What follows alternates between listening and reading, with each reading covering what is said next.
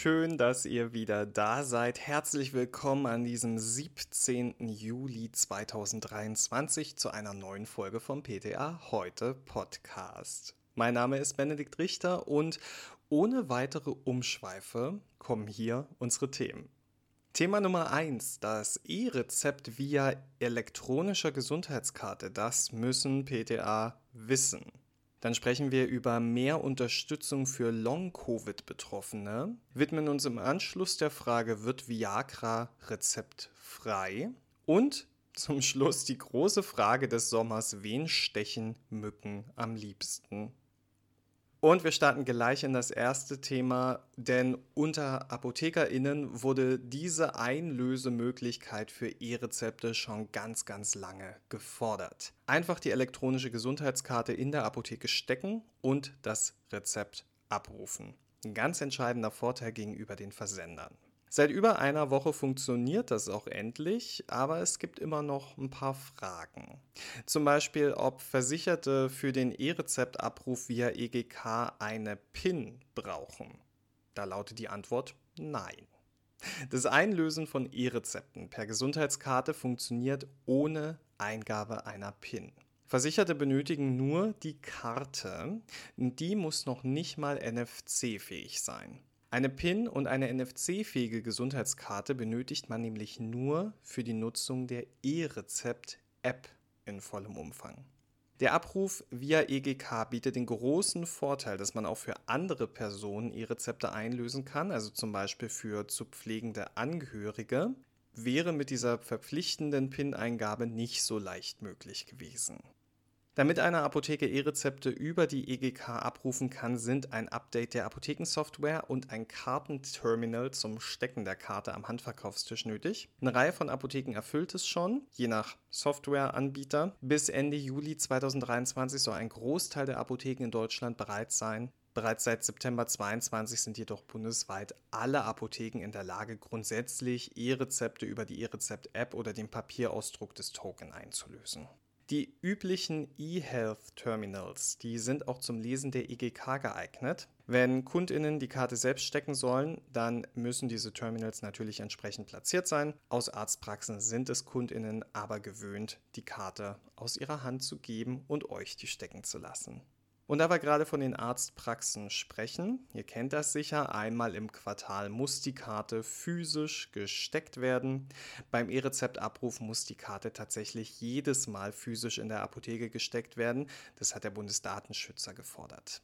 Und für die Arztpraxen spielt der Einlöseweg keine Rolle. Das heißt, wenn Arztpraxen grundsätzlich in der Lage sind, E-Rezepte auszustellen, dann können diese auch mittels EGK eingelöst werden, ebenso wie über die App oder den Papierausdruck, den die Praxis erstellt. Die E-Rezepte werden unabhängig vom Einlöseverfahren in den Fachdienst hochgeladen. Die Karte dient als Schlüssel, um sie dort abzurufen. Also sie werden nicht auf der Karte gespeichert. Sollte man die Gesundheitskarte mal verlieren, dann sollte man sie so schnell wie möglich sperren lassen, denn jeder, der die Karte besitzt, kann E-Rezepte damit einlösen. Hier zeigt sich jetzt auch ein entscheidender Vorteil gegenüber dem Papierrezept, denn verliert man sein Papierrezept, dann kann es einfach jeder andere einlösen und man muss sich um ein neues Exemplar kümmern. Beim E-Rezept kann man noch auf die anderen Einlösewege ausweichen.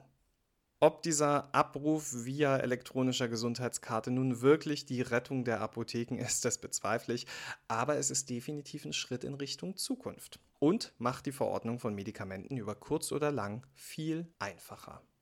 Auch für Personen mit Long-Covid könnte es Erleichterungen geben. Vergangenen Mittwoch stellte Bundesgesundheitsminister Karl Lauterbach Unterstützungsangebote für Long-Covid-Betroffene vor.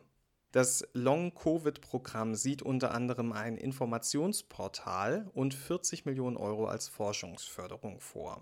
Für Menschen mit Long-Covid ist die Pandemie leider noch nicht beendet, sagt Lauterbach in Berlin. Betroffene litten unter den Folgen, warten auf Forschungsergebnisse, Therapien und gute Versorgung. Weil Anlaufstellen selten sind und Wartezeiten sehr lang, hofft man auch, dass sich durch das Programm mehr Ärztinnen engagieren. Man geht davon aus, dass zwischen 6 und 15 Prozent der Infizierten an Long-Covid erkranken. Darunter versteht man teils schwere Beschwerden, die nach einer akuten Krankheitsphase von vier Wochen fortbestehen oder dann neu auftreten. Post-Covid beschreibt das Krankheitsbild mehr als zwölf Wochen nach einer Corona-Infektion. Was beinhaltet das Programm jetzt? Drei Wörter. Information, Forschung und Vernetzung. Hinter dem Begriff Information versteckt sich das neue Internetportal, das man unter www.bmg-longcovid.de findet. Dort sollen Empfehlungen zur Behandlung und Erkenntnisse zum Stand der Wissenschaft abrufbar sein. Außerdem soll es dort auch Angaben geben, wo man Angebote in Kliniken und Praxen finden kann. Informationen gibt es jeweils für Erkrankte, für Arbeitgeber und Arbeitnehmer, aber auch für Ärztinnen. Hinter dem Begriff Forschung steckt die Förderung von Modellprojekten zu Versorgungs- und Behandlungskonzepten. 21 Millionen Euro aus dem Bundesetat 2024 sollen dafür bereitgestellt werden. Weitere 20 Millionen Euro sollen über einen Fonds beim gemeinsamen Bundesausschuss von Ärzten, Kliniken und Krankenkassen mobilisiert werden. Angepeilt waren mal 100 Millionen Euro. In der prekären Haushaltslage seien die insgesamt 40 Millionen Euro aber eine große Initiative, sagt Lauterbach. Und der dritte Punkt ist die Vernetzung. Am 12. September plant Lauterbach einen runden Tisch mit Ärztinnen, Krankenkassen, der Pharmabranche und Selbsthilfeorganisationen.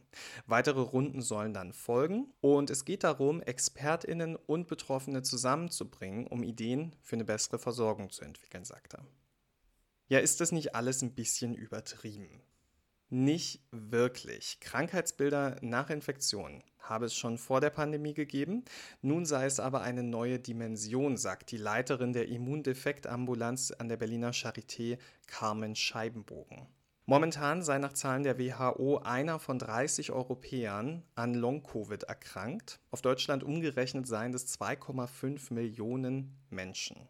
Mit Post-Covid waren Ende vergangenen Jahres knapp 335.000 Menschen in Arztpraxen in Behandlung. Das sagt das Zentralinstitut für die Kassenärztliche Versorgung nach Abrechnungsdaten. Ein Team aus Forschenden der Stiftung Tierärztliche Hochschule Hannover, die TIHO, die Medizinische Hochschule Hannover, MHH und die TU Braunschweig. Die untersuchen gerade ein ganz süßen Forschungsansatz im Kampf gegen Long-Covid und zwar mit Spürhunden, die Long-Covid quasi erschnüffeln sollen. Ihr seht also, in diesem Bereich wird ganz viel geforscht und getan. Sicher eine echte Erleichterung für Betroffene mit Long-Covid. Keine Erleichterung wird es bei der Abgabe von Sildenafil geben. Das hat der Sachverständigenausschuss für Verschreibungspflicht wieder intensiv diskutiert. Wenn ihr jetzt denkt, hä, schon wieder? Dann habt ihr recht. Der OTC-Switch, der war schon letztes Jahr in der Diskussion. Im Hinblick auf den illegalen Onlinehandel wurde die Frage neu zur Abstimmung gebracht. Dieses Mal wurde aber auch gleich über Tadalafil mit abgestimmt. Jetzt ist es ganz offiziell, sowohl für Sildenafil 25 Milligramm als auch Tadalafil 10 Milligramm empfiehlt der Sachverständigenausschuss für Verschreibungspflicht mehrheitlich den Antrag auf Entlassung aus der Verschreibungspflicht zur oralen Anwendung abzulehnen. Auch die Deutsche Gesellschaft für Urologie und der Berufsverband der deutschen Urologie hatten davor gewarnt, Viagra aus der Verschreibungspflicht zu entlassen. Erektionsstörungen können demnach Frühwarnsymptome für dahinterliegende Krankheiten sein, die bei einem Arztbesuch auffallen, etwa Herz-Kreislauf-Erkrankung, niedriger Blutdruck oder Leberinsuffizienz. Die Gefahr für Dosissteigerungen auf eigene Faust seien zu groß. Doch warum diskutiert man immer wieder darüber? Ja, schuld ist der Onlinehandel. Es besteht die Hoffnung, dass eine Rezeptfreiheit dem Schwarzmarkt Einhalt gebieten könnte. Denn illegale Potenzmittel enthalten oft andere Inhaltsstoffe als angegeben und können zum Beispiel mit Schwermetallen verunreinigt sein. Das birgt gesundheitliche Risiken. Die Argumente für eine Verschreibungspflicht überwiegen jedoch noch. Ebenfalls zum zweiten Mal wurde die Entlassung aus der Verschreibungspflicht für Nasensprays mit den Wirkstoffen Acelastin und Fluticasonpropionat diskutiert. Die sind ja bei schwerer allergischer Rhinitis indiziert. Doch auch hier gab es offenbar keine neuen überzeugenden Argumente. Die Wirkstoffkombi bleibt verschreibungspflichtig. Einen habe ich noch. Der Sachverständigenausschuss für Verschreibungspflicht empfiehlt einstimmig den Antrag auf Entlassung aus der Verschreibungspflicht für Rizatriptan 5 Milligramm zur oralen Anwendung anzunehmen. Damit hätten Menschen mit Migräne ein weiteres Triptan in der Selbstmedikation zur Verfügung. Die Empfehlungen des Ausschusses sind natürlich nicht bindend. Sie haben aber Gewicht und werden oft übernommen. Änderungen der Arzneimittelverschreibungsverordnung erfolgen erst durch Rechtsverordnungen des Bundesministeriums für Gesundheit nach Zustimmung des Bundesrates. Und zum Abschluss widmen wir uns noch einem sommerlichen Thema. Vielleicht saßt ihr am Wochenende draußen mit Freunden oder mit der Familie, vielleicht beim Grillen oder so. Und sobald es dunkel wurde, ging's los. Mücken. Und das kann sicher jeder bestätigen. Einige Menschen, die sitzen seelenruhig da und werden nie gestochen und wiederum andere werden permanent ausgesaugt. Woran liegt das? Eine Legende müssen wir schon mal aufklären. Stechmücken werden nicht durch Licht angelockt. Sie orientieren sich vielmehr an Gerüchen und Wärmestrahlung und finden daher ihre Beute auch im Dunkeln. Ja, ja, wir Menschen, wir sind Beute. Tropische Mücken, wie zum Beispiel die Gelbfiebermücke, die nutzen darüber hinaus auch optische Reize. Gerüche sind es also und vor allem eine ganz besondere Flüssigkeit. Schweiß. Den haben wir alle zur Genüge bei diesen Temperaturen. Bei der mikrobiologischen Zersetzung von Schweiß entstehen Stoffe wie Ammoniak, Buttersäure und Milchsäure und diese Stoffe wirken auf Stechmücken besonders anziehend. Verstehe, wer will. Menschen, die vermehrt schwitzen, also zum Beispiel SportlerInnen oder Hyperhidrose-PatientInnen oder besonders viele schweißzersetzende Bakterien auf der Hautoberfläche tragen, die sind bei Mücken besonders beliebt. Diese Menschen sollten darauf achten, den Schweiß möglichst vor Einbruch der Dämmerung abzuwaschen und die Kleidung zu wechseln. Aber nicht zu viel erhoffen, dieser schützende Effekt hält leider oft nur kurz an. Auch die Zusammensetzung der Hautflora scheint einen Einfluss zu haben. Dominieren auf der Hautoberfläche Staphylococcus-Arten, dann scheint das für Stechmücken besonders verlockend. Ist die Hautflora hingegen sehr artenreich, dann senkt das die Beliebtheit bei Mücken. Neben Schweiß können auch andere Gerüche auf Mücken anziehend wirken. Dazu zählen Duftstoffe aus Parfum, Duschgel oder Deodorant, aber auch bestimmte Ausdünstungen im Atem. Insbesondere das Kohlenstoffdioxid scheint amerikanischen WissenschaftlerInnen zufolge eine entscheidende Rolle zu spielen. Demnach orientieren sich Stechmücken mit Hilfe von CO2-Fahnen in der Luft und nehmen so ihre Beute auch noch in 50 Metern Entfernung wahr. 50 Meter ist für eine kleine Mücke ganz schön weit. Menschen mit erhöhter CO2-Abgabe werden daher eher gestochen als andere. Und auch Blutgruppen können eine Rolle spielen. Über chemische Signale auf der Haut können Mücken die Blutgruppe erkennen. Personen mit Blutgruppe 0 sollen besonders beliebt sein bei Mücken. Laut japanischen WissenschaftlerInnen werden sie im Vergleich zu Personen der Blutgruppe A etwa doppelt so häufig gestochen. Menschen mit der Blutgruppe B liegen im Ranking dazwischen. Fehlen die chemischen Signale auf der Haut ganz, dann ist man für Stechmücken annähernd unsichtbar. Laut der deutschen Krankenversicherung trifft dies unabhängig von der Blutgruppe auf 15% aller Menschen zu. Also diese 15% sind die, die scheinbar nie gestochen werden.